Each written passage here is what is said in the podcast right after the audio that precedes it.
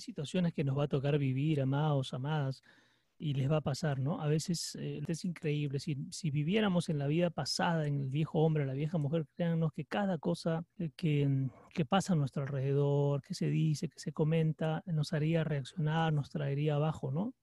Lo otro que yo quería compartir, no lo he compartido así nomás, cuando empezó esto del, del COVID, y en esa semana que hubo la para, y acá en casa, mm, yo le comentaba el otro día con Alfo y nos reíamos, pues, porque yo le decía, cuando empezó, en esa semana aquí en casa fue dolores de hueso, de cabeza, de garganta, etcétera. Pero como no sabíamos todavía nada del COVID, oye, nosotros lo habíamos tomado como que, ah, no, de repente el frío, el cambio de clima, ¿no? Y el otro día que conversaba con el pastor Adolfo nos reíamos, pues yo decía, si hubiera sabido, quizás la perspectiva de ver las cosas hubieran cambiado. Pero le doy gracias a Dios, le damos gracias a Dios por eso. Este, nada, y simplemente seguimos firmes, seguimos parados, porque es, porque es el Padre, pues, quien tiene, aún en esas circunstancias, hay un propósito, hay cosas interesantes que el Padre viene moviendo, que el Padre viene haciendo en, la vida de cada uno de nosotros, ¿no? Seguimos, dice, pero poco tiempo después el Señor fue interrumpido por la multitud que lo seguía. Recuerdan que habíamos visto hace un rato, dice, y al verlos tuvo compasión de ellos y sanó a los que estaban enfermos. Tremendo, el Señor estaba pasando por un momento de dolor, de aflicción, un momento duro, difícil de la pérdida de alguien, y mire, la gente lo seguía, y él acaso cuando volteó los reprochó, los mandó a rodar o los mandó a volar, no, dice la palabra, tuvo compasión de ellos.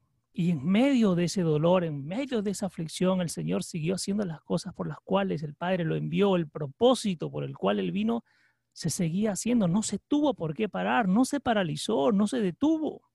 Esto es una gran enseñanza, amado. La primera fue orar.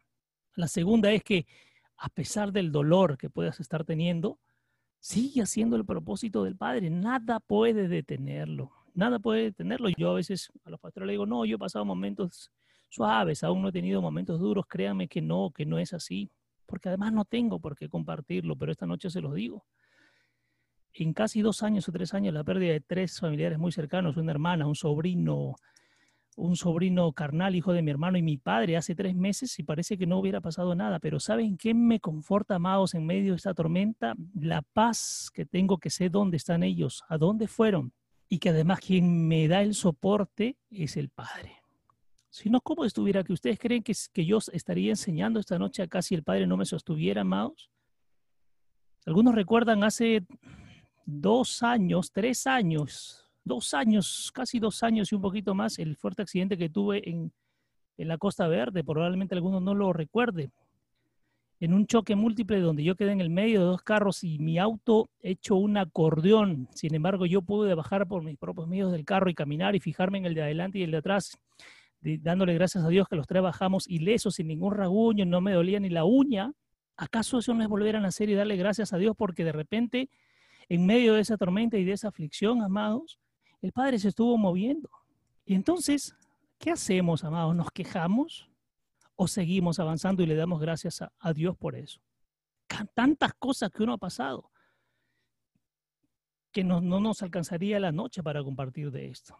Pero ¿saben qué? Más que contar esa experiencia de mira lo que me pasó a mí, es decirle gracias a Dios porque en eso que ocurrió estuvo la mano de Dios manifestándose, en esa tormenta que tenía un propósito, y algunos ya lo saben qué propósito había detrás de eso, estaba la mano del Padre. Si yo lo miro simplemente desde lo físico y terrenal, oye, mira la pérdida que tuve de mi carro, no hay ahora, y inclusive ni lo había pagado, increíble, me faltaba un año creo pagar. ¿Y ahora cómo hago? Dios pagó todo eso y saben ahora después lo que trajo. No, no tengo por qué decirlo.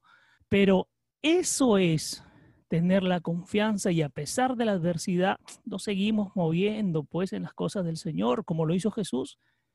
Él estaba pasando un momento duro y difícil, pero acaso les dijo, por favor, váyanse y déjenme.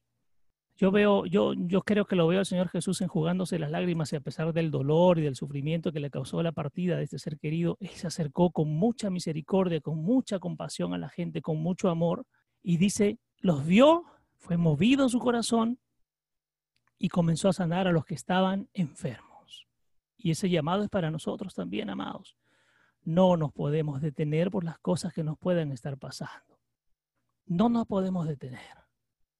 Jesús no se encerró en su tristeza por la muerte de un ser querido, no, sino que enfrentó la situación poniendo al otro, es decir, al prójimo, a tu hermano, a tu hermana, a la, gente que está necesitando en el mundo de conocer de Dios por, por encima de su propio dolor. Esto es tremendo, porque esto se llama desprendimiento y salir del egoísmo. Amados, en mi caso pude guardar silencio y pude desconectarme por un tiempo porque, entre comillas, tenía que pasar mi proceso, mi luto y mi dolor. Pero el llamado que el Padre hizo en mí no es para hacer una pausa, amados. Y todos los que estamos esta noche escuchando, no es para hacer una pausa. Y a pesar de las circunstancias que pasemos con enfermedades o no, sigue manteniéndote firme porque hay pruebas. Pablo tuvo un aguijón que se la, se la puso el propio enemigo. Y cuando él le pidió al Señor, el Señor le dijo, ese aguijón continuará contigo, que significa que a pesar de las circunstancias, el Padre va a seguir moviéndose. Y hay gente que anda pidiendo por sí misma, no, Señor, sáname a mí, sáname a mí. Ni siquiera pide por los demás, ni ora por los demás, no se acuerda. Y el ejemplo aquí es sencillo. Jesús oraba y daba gracias al Padre, pero cuando vio a la multitud se salió de sí mismo para ir en pos de los demás, para buscar el bienestar de los demás.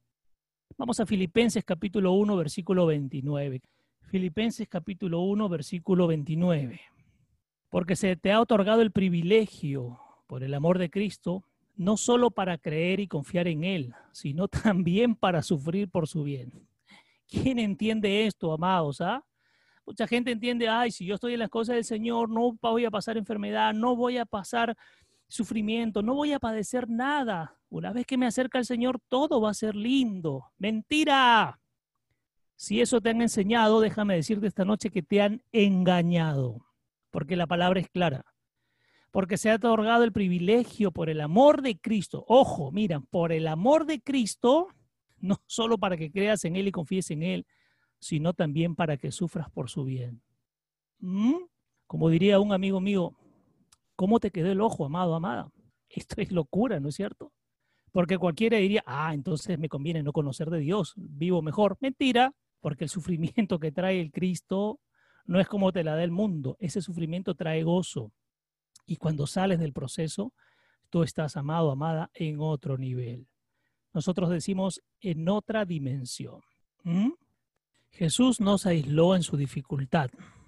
Solo una persona madura emocional y espiritualmente es capaz de desplazar su propia necesidad para mirar el dolor del otro. ¡Wow! Ya.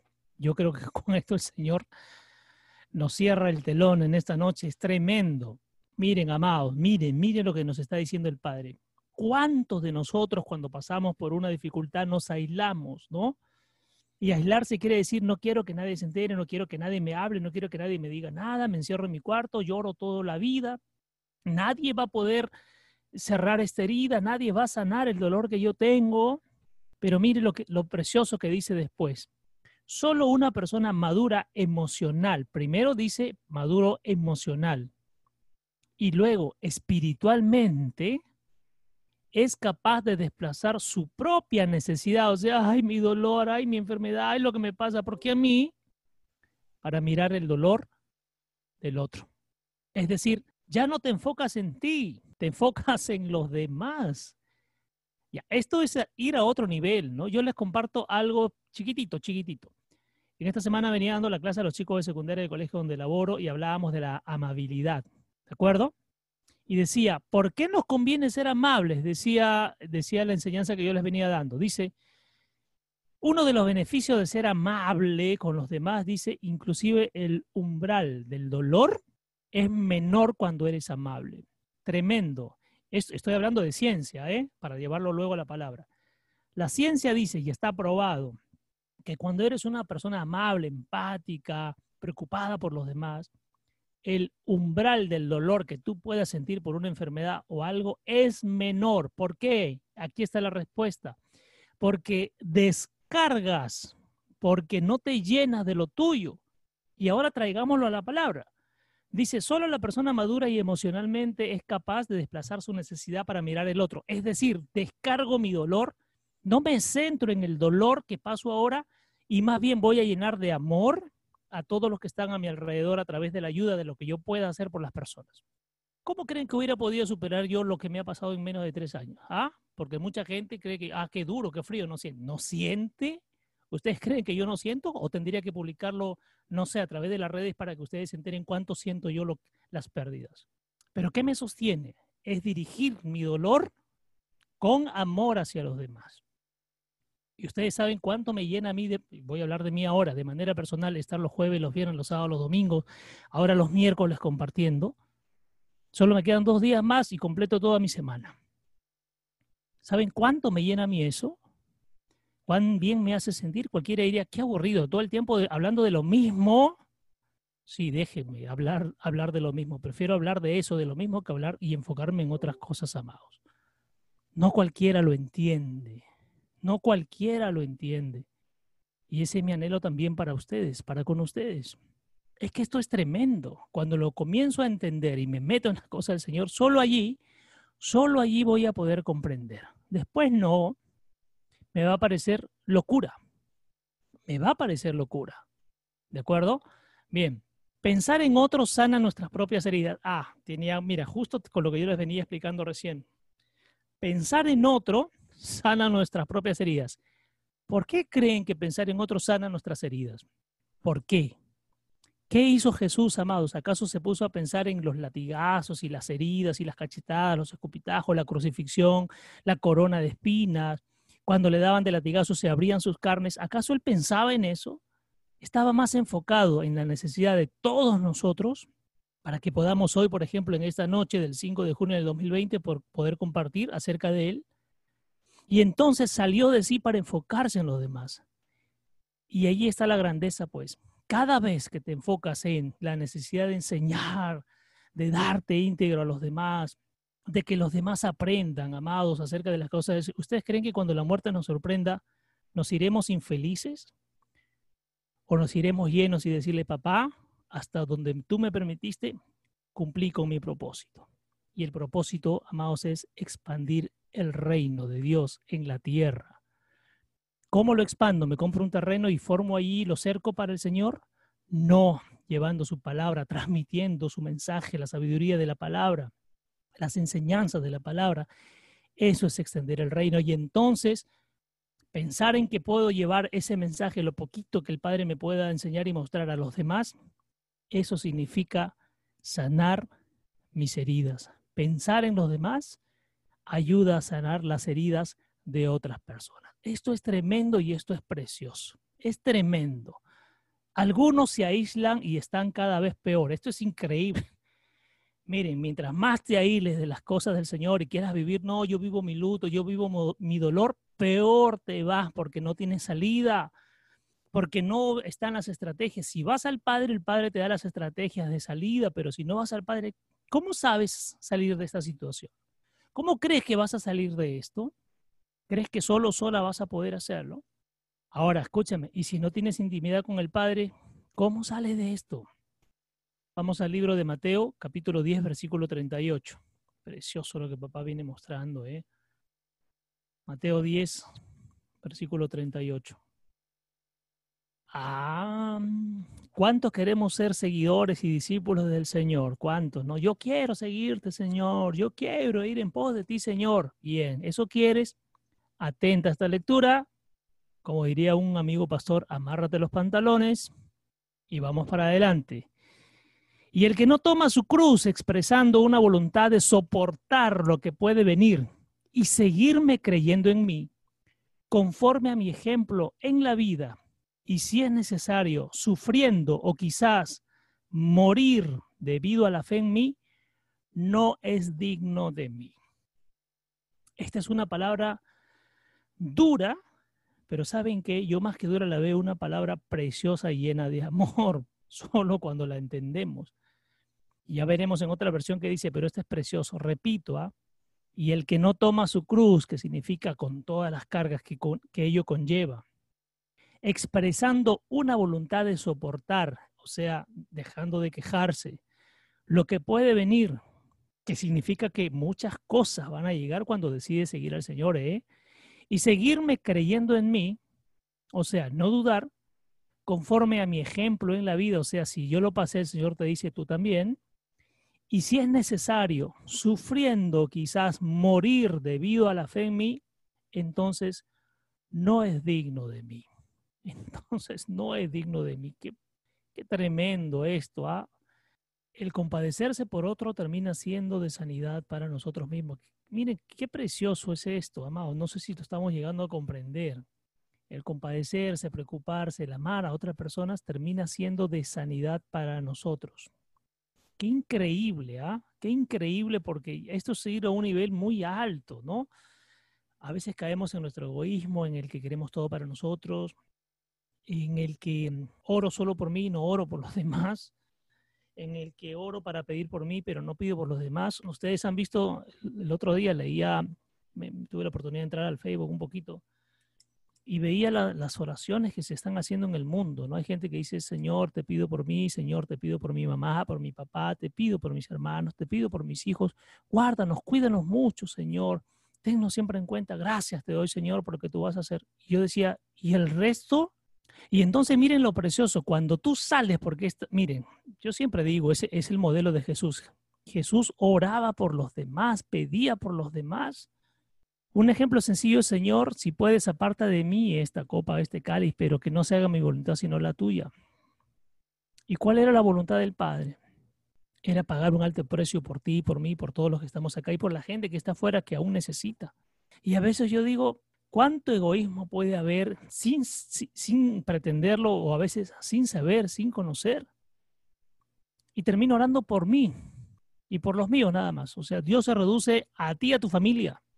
Y el resto amado y el resto amada, cuando alguien necesita una palabra, algo, ahí están, una llamada telefónica, un, un WhatsApp, salir de nuestra comodidad por ir, para ir en busca de los demás. Porque a eso, ¿qué dijo el Señor? Ir y hacer discípulos a dónde? A tu casa, ir a ser discípulos solo en tu familia o ir y hacer discípulos a las naciones. Y esto es precioso. Mira, si tú estás padeciendo de algún dolor, enfermedad o algo, y tú dejas de mirarte a ti para mirar a los demás, porque en los demás se encuentra la presencia del Señor también, y a eso somos llamados, créeme que lo que estás padeciendo se va. Pero es tanto tu temor y tu miedo que te enfocas solo en ti. Si el padre ya lo está haciendo, pero cada vez que te enfocas le está diciendo, hoy no veo sanidad, padre, entonces no estás haciendo nada, no puedes. Sin decírselo, se lo estás diciendo, no puedes. Pero si te enfocas en los demás, deja que el Señor trabaje en ti. El Señor lo va a hacer, pero deja de enfocarte en ti, amado, amada.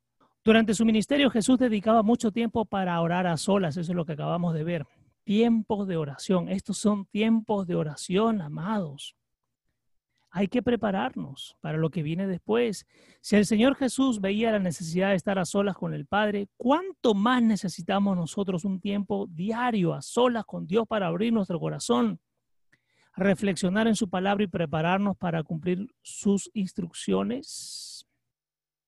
¿Cuántos de los que estamos hoy aquí estamos pasando por una enfermedad, un dolor, una necesidad? Pregunto, amados, no me contesten, por favor. ¿Están orando al Padre?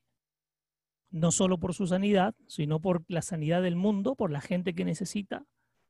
¿O solo se están concentrando en ustedes? ¿O es más? Ni siquiera estamos orando. Estamos corriendo a las farmacias, estamos corriendo a los médicos, necesitamos de la medicina del mundo y no de la medicina del reino. Primera de Tesalonicenses, capítulo 5, versículo 16 al 18. Tesalonicenses, primera de Tesalonicenses, capítulo 5, versículo del 16 al 18.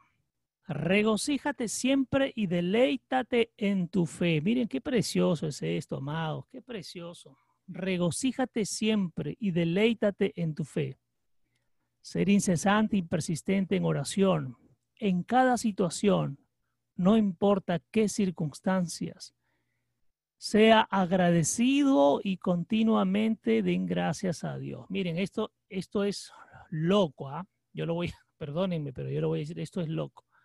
Persiste en la oración, sea incesante en la oración, no importa las circunstancias, solo agradece. En otras palabras, se está diciendo solo agradece, continuamente agradece porque esta es la voluntad de Dios para ti en Cristo Jesús. Lo que te está ocurriendo, te lo voy a decir así, todo lo que estás viviendo, lo que te está ocurriendo, porque el Padre lo ha permitido así. Porque en la condición que tú llegues, el Padre acepta esa condición. Y el único que va a cambiar las condiciones es Él. Yo les pongo el ejemplo de Pablo. Pablo, después de Jesús, creo que eh, uno de los que más ha sufrido ha sido Pablo. Y Pablo decía, gracias Señor, gracias Señor, gracias papá, gracias. Hasta el final, cuando le iban a cortar la cabeza, Pablo dijo, gracias Señor. Y esto es de otro calibre, amados. ¿ah? Lo voy a volver a leer. Regocíjate siempre y deleítate en tu fe, gózate en tu fe, en quien crees, en quien esperas. Sé incesante y persistente en todo tiempo en la oración. En cada situación, no dice solo cuando lo necesites, solo cuando te sientas afligido o afligida, solo cuando estés mal, solo cuando estés enfermo o enferma. Dice en cada situación. No importa qué circunstancia estés pasando, solo sé agradecido de manera continua, porque esta es la voluntad de Dios para ti en Cristo Jesús. Esto es precioso. No sabemos qué nos depara la vida, amados. No tenemos inmunidad. Nadie de los que está aquí tiene inmunidad. No lo tuvo Jesús, menos lo vamos a tener nosotros si andamos orando, Padre, que no me toque nada, que no me pase nada. Cualquier cosa puede suceder. Lo que sí podemos hacer es prepararnos pasando tiempo con Dios. Amados, repito esto, ¿eh? tiempo con Dios. Miren lo que les voy a decir, por favor, entiéndase. De las 24 horas del día, bueno, pasamos a veces durmiendo 6, 7, 8, algunos 12, 14, bien. Pero cuando nos despertamos, ¿cuánto tiempo le estamos dedicando al Padre a leer su palabra, a meditar en su palabra, a orar, a honrarlo, a adorarlo, a alabarlo? Hay gente que ni se saca las legañas, ni se lava la cara y ya tiene el celular a la mano. Duerme con el celular, vive por el celular, se baña con el celular, va a la calle con el celular, entra al baño con el celular. ¿Y el tiempo con el Señor cuándo? O hay gente que se levanta y desde que se levanta se prende a las noticias para escuchar toda, perdóneme la expresión, esa sarta de cochinadas y porquerías que nos transmite la televisión para meternos más miedo. Y hay gente que en vez de ir teniendo más coraje y valentía, cada día tiene más miedo. Gente que anda viendo cada tipo de programa, hay gente que anda metida con novelas de otras culturas. Dicen, no, es una novela, una novela. Detrás de una película, de una novela, hay una cultura, amados. Hemos aprendido que hay culturas que nos influyen y aún no lo entendemos. No es algo inofensivo, no, no pasa nada. ¿Ustedes creen que no pasa nada, amados? Es que esto es tremendo, amados. A veces no nos damos cuenta y miren, porque ¿cómo nos seduce el enemigo? Ah? Vamos a usar lo que leímos hace un rato. Nos seduce. ¿Cómo? ¿Crees que él se te va a presentar para seducirte?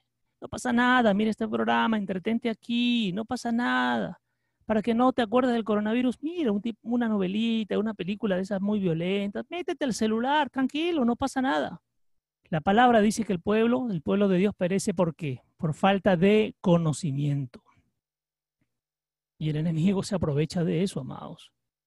De nuestras necesidades emocionales, de nuestros vacíos, nuestros huecos existenciales, allí se mete. Pero según nosotros, no pasa nada. Según nosotros, todo está bien, yo lo puedo controlar, yo lo puedo manejar. ¿No sabes que está siendo controlado y manejado ya? ¿No te has dado cuenta de eso, amado, amada? Tremendo esto y qué precioso que el Padre nos revele.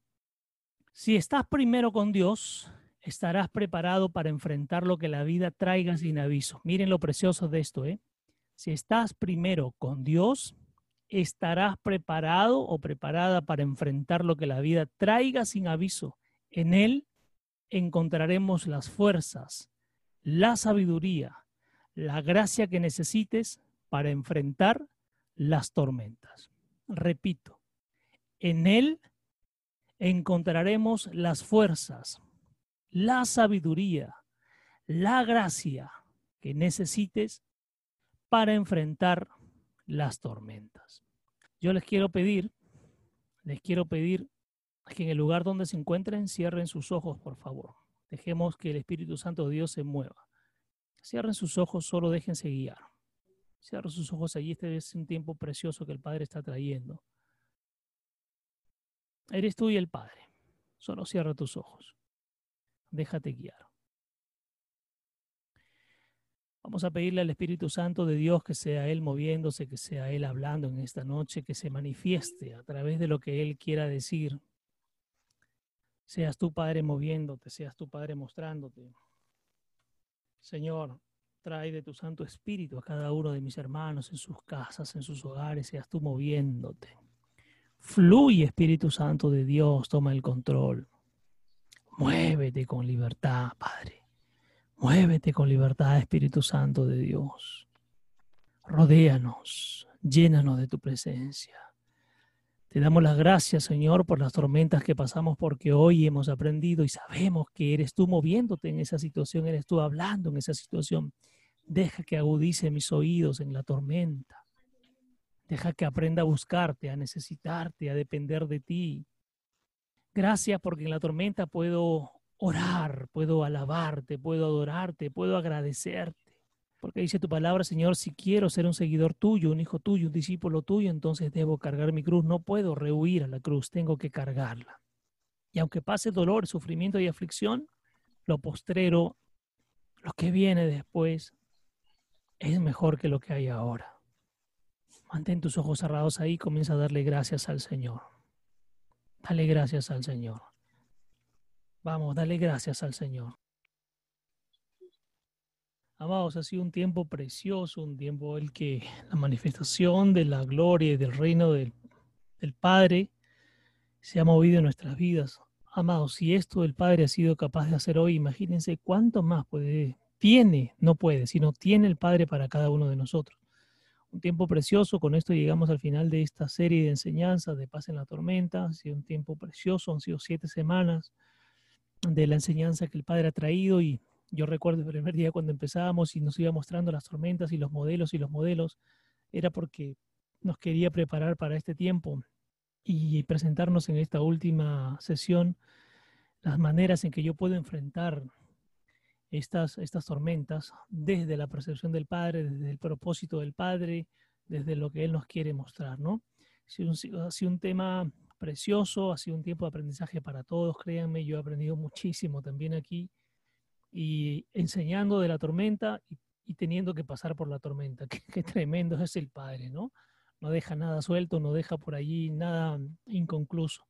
Ya sean grandemente bendecidos, amados, siempre hay algo nuevo que aprender.